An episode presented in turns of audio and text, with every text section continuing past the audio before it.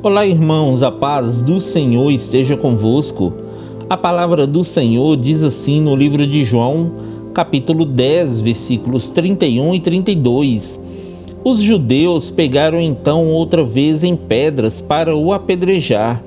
Respondeu-lhes Jesus: Tenho-vos mostrado muitas obras boas procedentes de meu Pai.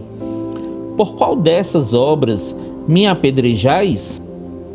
Quantas vezes já estivemos em uma situação igual a de Jesus, onde as pessoas nos acusavam por não concordarem com as nossas atitudes?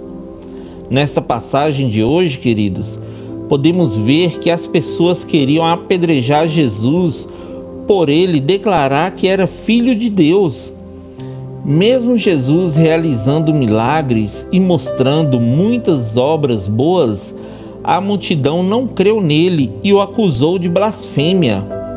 Hoje não é diferente conosco, queridos.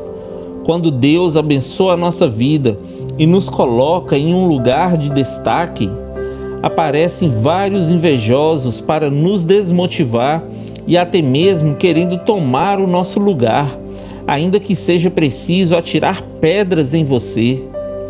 Muitas pessoas naquela multidão que acusava Jesus queria realizar as mesmas obras e milagres que Jesus realizava.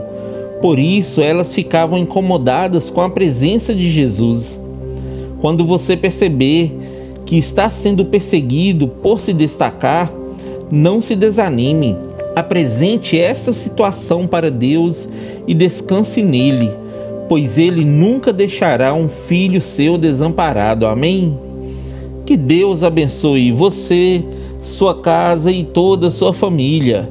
E lembre-se sempre: você é muito especial para Deus.